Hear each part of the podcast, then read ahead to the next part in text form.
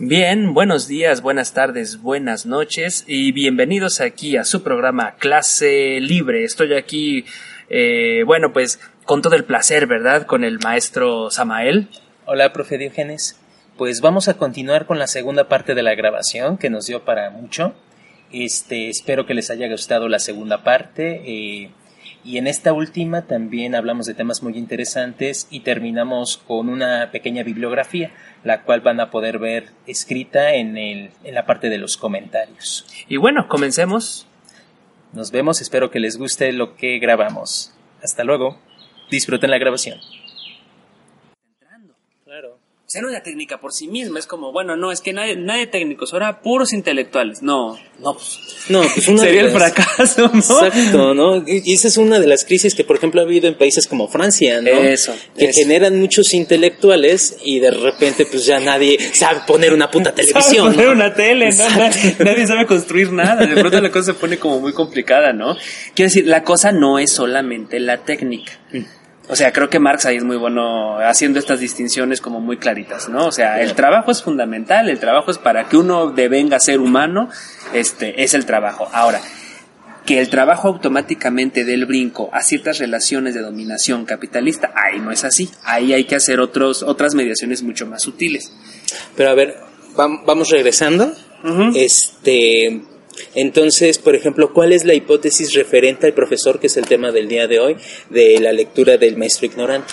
Ay, bueno, mira, este, digamos, ahorita tú preguntabas muy al principio si se contraponía con este rollo de las inteligencias Mm. múltiples. Yo me desvío un poco, pero a ver, quisiera Es decir. chido, ¿no? Sí, sí, sí. A ver, digamos, creo que son dos registros diferentes. Creo que el registro en el cual está hablando Rancière es un registro político. O sea, de alguna manera lo que está intentando postular el tipo es que todos tienen al menos eh, potencialmente las capacidades para desarrollar ciertas estructuras, ciertos aparatos de interpretación del mundo y ciertas habilidades, ¿no? Con respectivas militantes, con, perdón, con respectivas limitantes que son políticas. Claro, uno puede ser potencialmente un gran físico, un gran músico, pero si no hay condiciones económicas para que te manden a una escuela o para que Claro. puedas pagar un maestro, pues simplemente no va a pasar. Ahora, creo que Howard Gardner, más bien recordemos que el tipo es psicólogo. Y este señor de lo que se dio cuenta es que hay ciertas estructuras cognitivas que tienen más facilidad para poder eh, desarrollar ciertas habilidades que otras. O sea, este, la inteligencia lógico-matemática, la, este, la inteligencia de movimiento, la inteligencia oral, eh, hay varias, ¿no? Este, hay, eh, googleenlo, ahí se van a enterar ustedes de charlas. No, creo que son siete, no sé cuántas. Sí, este, es la lingüística, la matemática, la kinética, Esa. este, intrapersonal, interpersonal y me han faltado. Siempre son dos las que se me olvidan. Eh, Esas, esas, esas. Él, él, está, él está dándose un poco, lo que está intentando tematizar es que todas las estructuras cognitivas tienen diferencias. Sí. No creo que esté contrapuesto. Justamente la idea es, ¿qué es equidad? Equidad es tratar como igual lo diferente. Eso está muy cabrón. Sí, pero es, sí es complicado, pero, pero pues es que si no complejizamos la cosa, pues no, no es tratar a todos como iguales. O sea, la igualdad y la equidad sí son cosas diferentes en términos, en términos muy elementales de política. O sea, este, la igualdad, la igualdad es suponer que no hay diferencias. No, la equidad es tratar como igual lo que es diferente. Pero en ese momento no estás invisibilizando. ¿Por qué? Porque, por ejemplo, estoy pensando ahorita, este, no, yo, yo no creo que debas tratar iguales a personas que no son iguales. Ah, bueno, no tratar en términos políticos. Pero No, en y- términos, términos políticos estamos hablando de derechos. No, bueno, sí, güey, pero también me, me refiero, por ejemplo, ya en el aspecto específico de la docencia. Por ejemplo, uno como profesor este, tiene que, que hacer una cierta readaptación de las planeaciones y de cómo das tu clase en base a ciertas características que Ah. tienen los estudiantes. Tú tienes toda la razón. Lo que pasa es que ahí creo que es otro registro que habría que decir, este, vamos, hay que enfrentarse con la realidad. Estamos en una institu estamos en un país en donde las instituciones educativas reciben 50 alumnos por, por, por salón. No, ¿Cómo vas a tratar a cada uno diferente? Sí, no, está muy cabrón. No, pero tienes razón en una cosa, sí es, sí es verdad, ¿eh? O sea, este, lo, sí, yo suscribo, o sea, definitivamente la diferencia tendría que implicar readaptar planeaciones. Más aún, yo creo que, diciéndolo así, no es tan correcto que se hagan las juntas de planeación solamente al principio del semestre. Tendríamos que hacer como, como juntas de planeación al principio, a, a- a un cuarto del semestre, a la mitad del semestre, a los tres cuartos y al final, ¿no? Que, que Porque fíjate que, por ejemplo, ahorita que mencionabas SEP, en teoría... las cosas se mueven, pues, ¿no? Ajá, hay una parte en tu planeación donde dice adaptaciones y observaciones. Exacto. El rollo, y nuevamente retomando el, el pedo del lugar del profesor, es de que no lo hacemos, güey. Sí, Está cabrón. Y se entiende, con 50 cabrones que tienes que estar calificando en un grupo, tú todo ya tienes este registro de qué adaptaciones estás haciendo en tu clase, pero no te da tiempo de, de sentarlo y es lo que te digo, lo que siempre he estado en contra, que es la pinche burocracia. güey. Ahora, fíjate que ahorita que hablaste de la burocracia también una cosa es verdad. A ver, yo sí creo que el profesor no es el carcelero, ¿no? Sí, claro. Eh, creo que creo que de pronto hay una serie de discursos eh, digamos una, cier- una, una cierta estructura de discursos una cierta estructura imaginaria que de pronto se empeña en ver a la figura del maestro como una figura de autoridad casi absoluta. Si alguien en la audiencia no comparte esto, pues se lo agradecemos mucho. Lo que pasa es que sí siento de pronto que pareciera que se ignora que en este proceso educativo hay muchos más actores que están tras bambalinas. Sí. Literalmente yo a veces siento que, que el el- la escuela funciona muy como el teatro. Tú tienes a los actores y a los espectadores. A veces pueden cambiar de roles. A veces el que está en el escenario no es el profesor, es el alumno, que es un poco lo deseable en estas nuevas pedagogías también.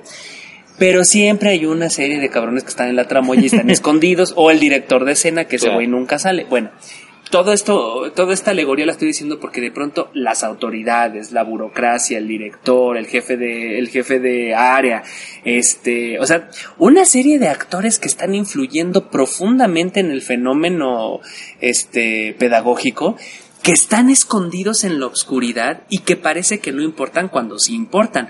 O dime tú, ¿cuántas veces no te han dicho que no puedes reprobar una cierta cantidad de alumnos porque te vas a meter en problemas? Y si eres interino, peor porque no te recontratan. Sí, eso está bien cabrón, ¿eh? Y sería interesante que también tuviéramos un, un programa de eso.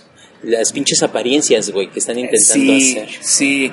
Incluso como testimonios, a ver si alguno de, a ver si alguien de que nos esté escuchando, sería maravilloso, claro, de manera absolutamente anónima, pero que nos contaran algún testimonio, porque la verdad es que a nosotros nos ha pasado varias veces, este, ya sea en instituciones privadas o en instituciones públicas, Y de diferentes niveles. eh, de diferentes niveles, ¿eh? Porque no nomás es educación básica, o sea, a nivel medio superior y licenciatura y posgrados. O sea, no puedes reprobar alumnos, este, hay, hay una, hay una serie de dificultades, incluso en algunos niveles, en algunas instituciones te puedes meter en líos, Sí. y de ahí depende tu recontratación para el próximo semestre. Entonces de pronto tienes al profesor así como, o sea, por un Sí, lado está, está jalado por la institución, por otro está jalado por los padres de familia que luego también se enojan que porque te probaste el chamaco, ¿no? Y eso, por eso es tan interesante la imagen del profesor, porque no es tanto este Mesías Vasconceliano, Eso no, no, no, no.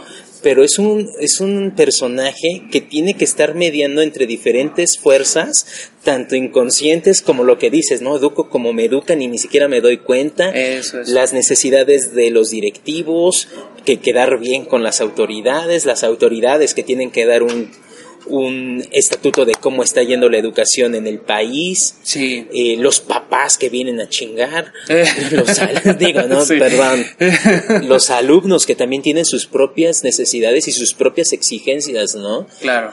Y todo eso plasmado en 50 minutos de una puta clase. güey. Exacto, Cabrón, güey. exacto. A ver, es una zona intersticial. Además es bueno empezar con este tema porque Sí. recién, este, quién sabe cuándo escuchen esto ustedes, pues, pero este, recientemente fue el día del, del maestro, ¿no? A ver, sí, yo sí. lo que, lo que puedo pensar es que la figura del profesor de pronto a mí se me aparece como una zona intersticial.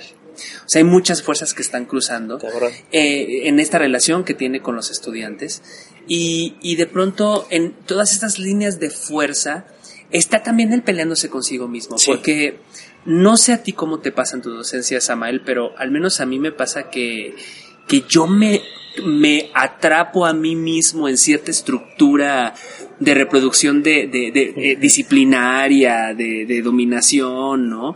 Eh, o de autoritarismo incluso, Sí. no es que no sea en algún momento también necesario poner cierto, cierto territorio de orden, pues para que nos entendamos, también, ¿no? Pero una cierta estructura que es hasta de pensamiento, de pronto, en, la en las maneras en las que uno se enfrenta a la, a la, a la cuestión pedagógica, que, que, de pronto sí lo hacen a uno mismo también hasta entrar con cierto, con cierta, este, con cierto combate también con uno y sus presupuestos y sus fantasmas, ¿no? Pero es que también, siendo honestos, güey, pues aquí es, es muy difícil salir de este placer que genera el ejercer autoridad. Eso es, eso es verdad, eso es verdad, eso es verdad. ¿No? Y es ahí justamente donde nosotros también tendríamos que trabajar un poco como profesores, ¿no? Este, es decir que estamos ahí no para ejercer autoridad, sino para estimular la mente de los chavos, ¿no? Porque yo no creo que ningún profesor, o al menos de los que he tenido la fortuna de conocer, diga, que no quiere ayudar a los chavos, que está siendo maestro para joder. No, la verdad es que no. No. Todos tenemos, si somos maestros es porque tenemos... Muchos joden, pero no lo dices. Exacto, ¿no? no es el discurso. Pero es que ese es el rollo que hablamos, ¿no? Ellos joden porque creen que así están ayudando al estudiante. Ahora, sí creo que además hay una, nada más es una mención como muy, muy de pasada, ¿no? Pero que creo que es importante hacerla.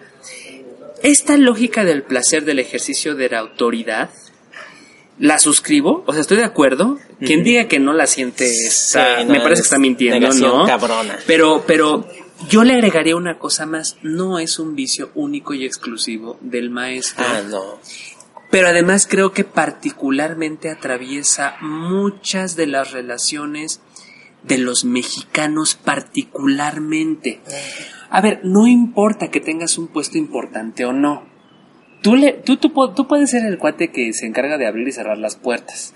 O sea, de verdad, tú puedes ser el cuate que ni policía real eres, porque esos ni policías son, son de vigilancia. Un Pinche cadenero de antro. Sí, cadenero de antro. Y esos dos gramos que le des a un mexicano de poder van a ser suficientes para que él reproduzca las peores, para que se, para que se transforme automáticamente en un fascista tal cual. O sea, si hay una cosa muy jodida en este país, vuelvo y digo, en lo simbólico, lo imaginario, bueno, tú que eres este psicólogo, sabes mucho mejor de esas cosas, pues, pero, o sea, hay una cosa allí que atraviesa la, las relaciones en la lógica de amo y esclavo, que es muy miserable y que tendemos a reproducir muy fácil, ya sea en el rol del subalterno, o sea, a quien no le da placer que le digan qué hacer también. También, No me quiero hacer cargo. A mí, por favor, yo vengo a que me digan qué es lo que tengo que hacer, para dónde me tengo que mover, qué tengo que pensar, qué tengo que sentir. Eso es placentero también. eso lo vamos a ver a profundidad cuando hablemos del estudiante. Sí, sí, sí, sí, sí. También sí, hay un sí, todo sí. issue ahí. Sí, sí, sí. O sea, pero quiero decir, eh, si te das cuenta, estas lógicas, este, robándonos un poco este término hegeliano del amo y el esclavo, esta dialéctica del amo y el esclavo, con todos sus asegúnes y con todas sus ambigüedades, creo que pasa por todas las relaciones políticas Sí. este, en este país, particularmente en México. Digo, yo no me atrevo a, a hacer afirmaciones en Latinoamérica o, más amplias, pero sí creo que particularmente en México tenemos una bronca profunda con eso. Sí. Este, bueno, vamos a pararle por aquí. Órale. Si nos escuchan de otros países, estaría interesante que nos dijeran eh, ustedes cómo ven esto desde sus países, ¿no? O incluso de- dentro de México. Tal vez eh, están en un contexto completamente diferente del que nosotros estamos mencionando. O también estudiantes, este, Claro. estudiantes, ¿cómo viven ustedes este rollo? A ver, la, yo creo que lo cierto es, este, nadie tiene recetas absolutas, nadie tiene las cosas totalmente claras, ni las autoridades, ni las instituciones, ni, na- ni los libros, ¿no?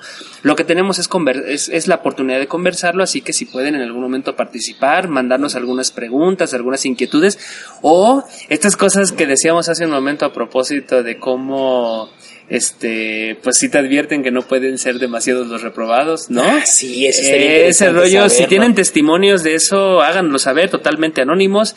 Este, si quieren decir la escuela, díganla, vuelvo y digo, ustedes no digan sus nombres, ¿no? Pero sí estaría bueno saber esa Sí. clase de testimonios porque, sobre todo, ¿sabes qué? Para visibilizar cómo es que el profesor está en medio de varias fuerzas. Sí. De varias fuerzas. Y la verdad No es autónomo, ¿no? No, y la verdad es de que sí tendemos a ser como sociedad muy injustos con la imagen del profesor. Yo, yo creo que sí. Sí. Yo creo que sí. ¿Qué te parece? Ahorita estaba pensando si recomendamos bibliografía del tema del profesor a los escuchas. Ah, pues mira, yo, este, este textito que les comentaba hace un momento, el del maestro ignorante, creo que permite pensar cosas, ¿no? Con todos los rollos en los que se meten los franceses y estos asuntos que puede de pronto sonar un poco abstracto. O, ojo que no estoy diciendo que sea malo.